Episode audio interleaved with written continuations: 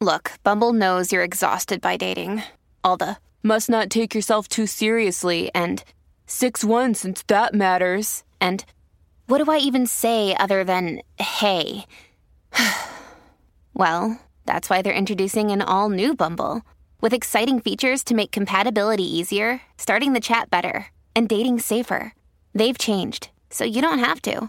Download the new Bumble now.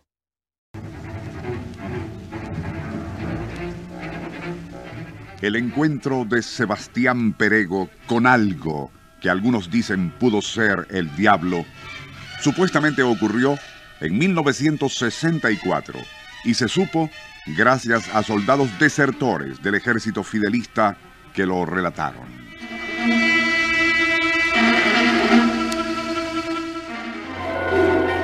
Onda, la superestación, presenta Nuestro insólito universo. Cinco minutos recorriendo nuestro mundo sorprendente. Una producción nacional independiente de Rafael Silva, certificado número 3664. Todo comenzó con la demolición de una torre semi-derruida en la costa noroeste de Cuba para construir allí una estación de radar. Fue al remover los cimientos cuando los obreros encontraron una amplia fosa con restos humanos de evidente antigüedad.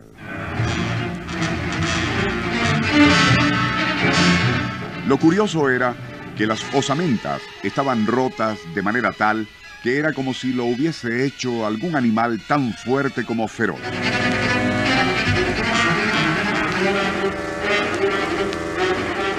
Fue cuando desaparecieron otros tres milicianos durante guardias nocturnas que intervino el servicio de inteligencia.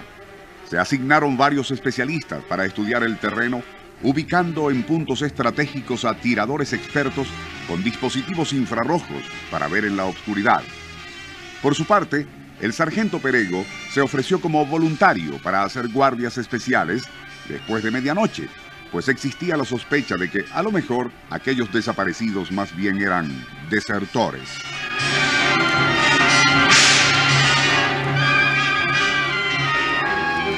Pero cierta madrugada, los oficiales que vigilaban a las instalaciones desde lugares circundantes detectaron con sus miras infrarrojas algo sumamente extraño en la terraza del puesto de vigilancia.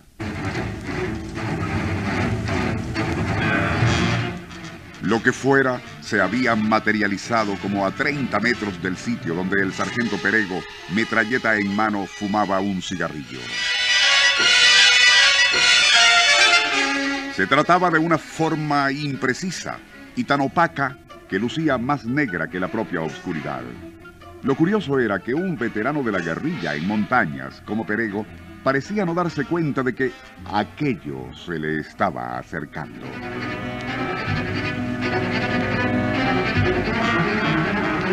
El teniente Noel Baraquizo, quien había estado observando todo con su visor infrarrojo, tras un instante de incertidumbre, optó por disparar a fin de que Perego reaccionara. Según su propio testimonio, el ruido pareció activar algo en aquella forma opaca que con celeridad pasmosa cayó sobre Perego envolviéndole.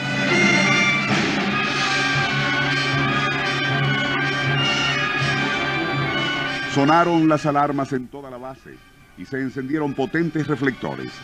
Perego permanecía tendido en el piso como un cadáver y su cabello, negro y abundante, estaba blanco.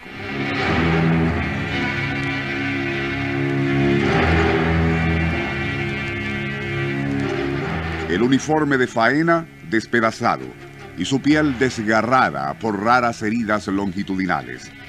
Más impresionante aún, su clavícula, así como fémur, tibia, costillas y brazo derecho, habían sido brutalmente fracturados.